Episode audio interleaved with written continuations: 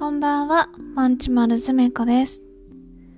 このポッドキャストは好きな歌人の方の短歌や自分で作った短歌について勝手にあれこれ想像しながらおしゃべりしています。毎週金曜夜8時に配信しています。一日の終わりの息抜きになったら嬉しいです。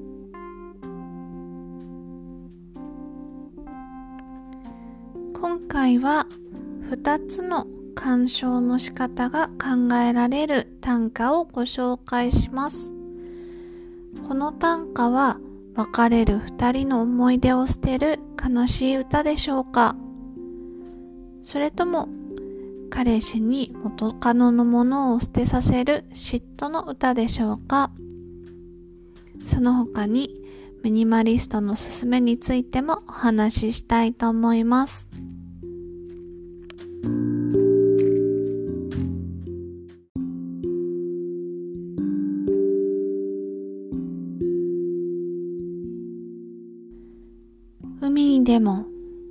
沈めなさいよそんなもの。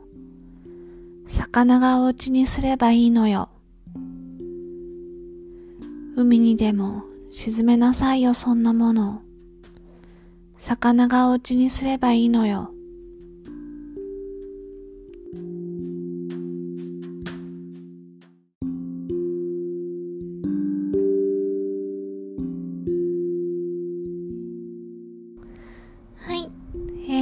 回は穂村博さんの海にでも沈めなさいよそんなもの。魚がお家にすればいいのよ。をご紹介します。この短歌はえっ、ー、とオープニングでもお伝えした通り私にとっては2つの見方ができるなというふうに思っています。1個はあの付き合ってる2人の短歌でで、えっ、ー、と女の子がその彼に向かって、まあ、彼がなんか元カノのものをまだ大事に持ってて、まあ、それに嫉妬してそんなものを海に沈めなさいよみたいな感じで言ってる、まあ、嫉妬の歌みたいなものかなっていうふうに思ってます。で、もう一個は、私が思ったのは、あの、付き合ってる二人が、残念ながらお別れすることになっちゃった。で、その二人で買った、例えばお揃いの指輪だったり、なんかこう、二人の思い出のアルバムとか、あとは、もしかしたら物じゃなくって、2人の思い出みたいなものをあのー、もう私たちお別れしちゃうんだからそんなもの海にでも捨て沈めちゃいなさいよっていう風に言ってる歌なのかなって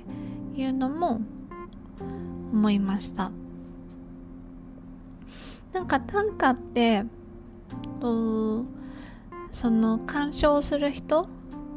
その短歌をこう読んでる私たちのその人それぞれこう捉え方って違うと思うんですね。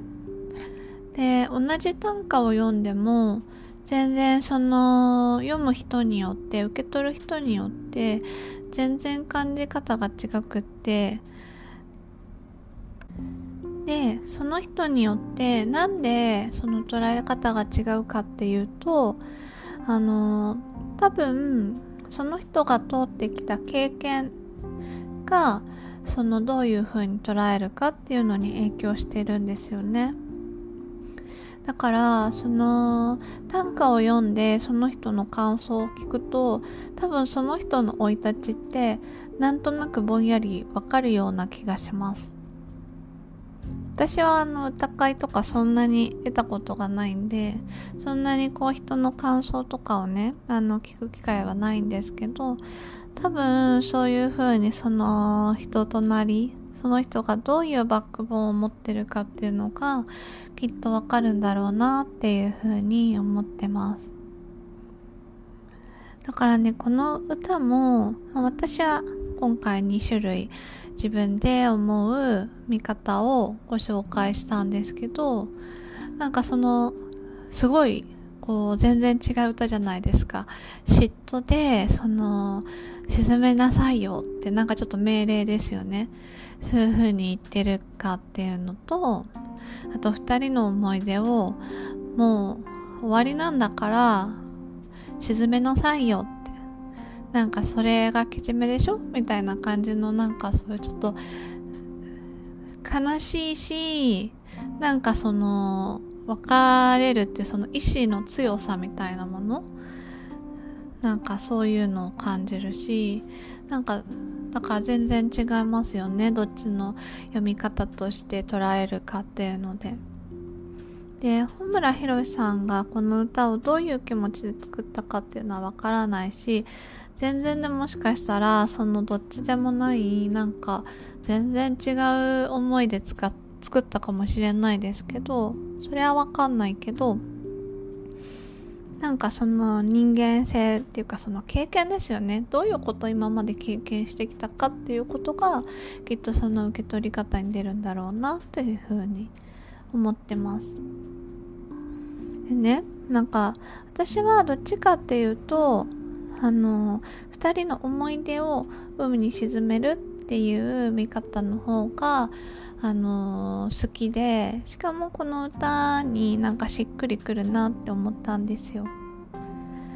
であのー、私はね2人の思い出みたいなそういう抽象的なもの形がないものをね沈めなさいよそんなものって言ってるのかなっていうふうに思ってこの2人がどんな理由があってお別れするのかわからないですけどなんかそんなものって言うからにはなんかきっと大きな辛いことがあったんだろうなっていうふうに思いました。でね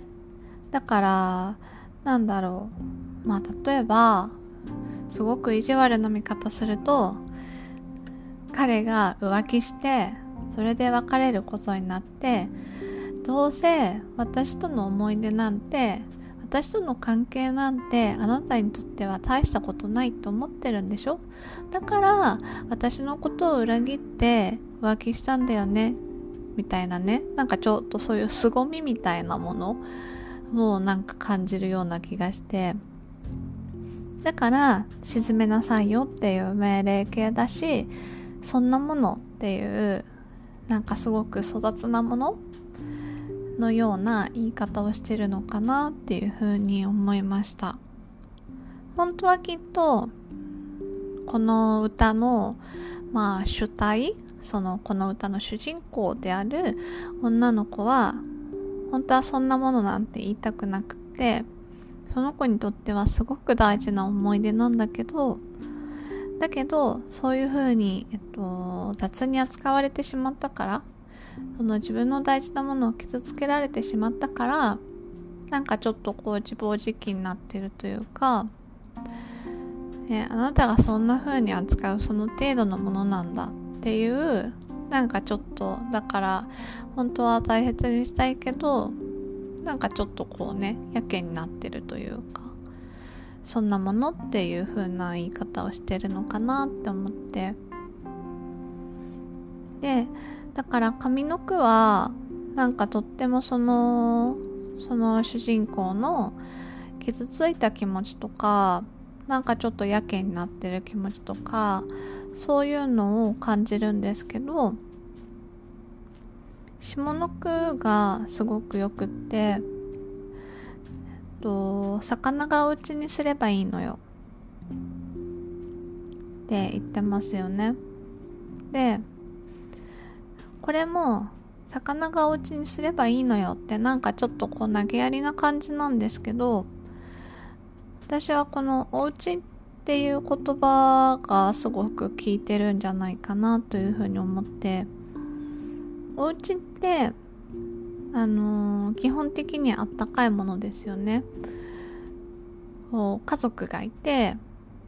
でその家族の営みがあるのはお家の中だし例えば一人で暮らしてたとしてもこの自分をこう雨風からしのいでくれるねあったかい場所っていうすごく守られたプライベートな空間で基本的には温かいものかなっていうふうに思っててそれがお家っていう言葉の象徴なのかなっていうふうに感じたんですね。だからそのもしそういう意味でねお家っていう言葉を使っているんであればなんかこの下の句ってすごく温かい感じがするかなって思いました。で魚がお家にすればいいのよってなんかちょっと投げやりっぽいんですけどなんかその私の解釈だとそのね傷ついてしまった2人の思い出っていうものは2人にとっては何でもないものになってしまったかもしれないけどその海に沈めた後にねその2人の思い出の中にいつかお魚が住み着いてくれるかもしれなくてでその中で温かい家庭を築いてくれたりとか温かい家族の営みが生まれるかもしれないっていうちょっとその希望が感じられるんですよね。だからなんかその2人の間ではダメだったけどでもやっぱり忘れられないとかどうしてもなんかその2人が一緒に作ったっていう証をなんか後につなげたい。なんかゴミみたいに捨ててあのしまいたくはないっていう。ゴミになっちゃったらその後って焼却炉に行って燃えちゃうけどそういう風にはしたくなくってどうしてもなんかそれを違う形でなんか2人が一緒にいた意味ってあったよねみたいな風にしたいっていうなんかそういうちょっとこうかすかな望みみたいのがこの言葉の中にすごく感じられてなんかこうその主人公の女の子のこう切ない祈りみたいなものがね感じられる歌だなっていうふうに思いました。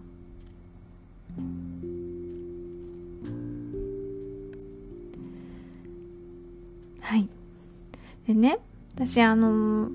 まあ今回の鑑賞は具体的なものじゃなくて思い出っていう風に見立てて進めるものをね思い出っていう形のないものに見立ててあのそういう鑑賞の仕方をしましたっていうのをご紹介したんですけど物をね海に沈めちゃう場合もありますよね。例えばそのもらった指指輪だったりとかなんか海に投げたりとかなんかよくドラマとかでねそういうのあったりしますよね。私ねなんかそうそういうのを思って思っててっていうかあれなんですけどなんかそういうなんか物をねこう別れた後にこう捨てる捨てないみたいなのとかねあるんですけど私はあの全然そういうのね困ったことがあんまりなくてなんか私は結構ミニマリストなのであまあでも最近そんな言うほどそんな言うほどミニマリストでもなくなってきてるんですけど基本的には物がすごく少なくて結構ぽいぽい何でも捨てちゃうのでそんなに物はないんですけどあの物ってあると結構その物の思いに縛られちゃうっていうのはあるのかなっていうふうに思ってるんですよ。なんかそのえっと今回見方が2つあるよねって言ってたもう一つみたいになんかその元カノのものをずっと持ってて嫉妬の対象になってそんなものを捨てちゃいなさいよみたいな感じのこととかもあるからなんかそのものってただものっていうだけじゃなくてそこに何か思い出とか気持ちがこもってるじゃないですか。だからあんまりいっぱいものに囲まれすぎるとね私としてはなんかその気持ちに縛られちゃうっていうような感じがあってで結構そういうそのなんか気持ちでこういっぱいいっぱいになっちゃうんですよね。なんか結構忙し気持ちが忙しくなったりなんかこう重い肩重いななんかついてるなみたいな感じになったりするので私は全然霊感はないですけどなんかそういう気持ちになっちゃうので基本的には物はあんまり置かないようにしてます。なんで結構そのなんかこのポッドキャスト聞いてあそういえばうち元彼にもらったのがまだあるなとかなんか元カノにもらったものそういえばこれって元カノにもらったものだったみたいなのがあったらなんかこうもう一回自分に問いかけて今本当にこれが自分に必要なのかその思い出が例えば今ね一緒にいる人に分かっても後ろめたくないものかとか分かった時に自分はちょっと居心地悪くなるんじゃないかとかそうでもないとかなんかそういうのちょっと一回整理してだから余分なものは捨てちゃうっていうのはすっごくおすすめです。私はもう本当物ないと本当ね肩楽になるんでやっぱりなんか霊感あるのかな？なんかわかんないですけど結構ね物溜め込むと体にね不調が出てくるのでなんであの本当にね物ないとすっごく体が楽になるんでまあ気持ちが楽になるってことなんでしょうけどねおすすめなので是非あのこれ聞いてちょっとこう自分の持ち物を見直すのもいいんじゃないかなというふうに思いました。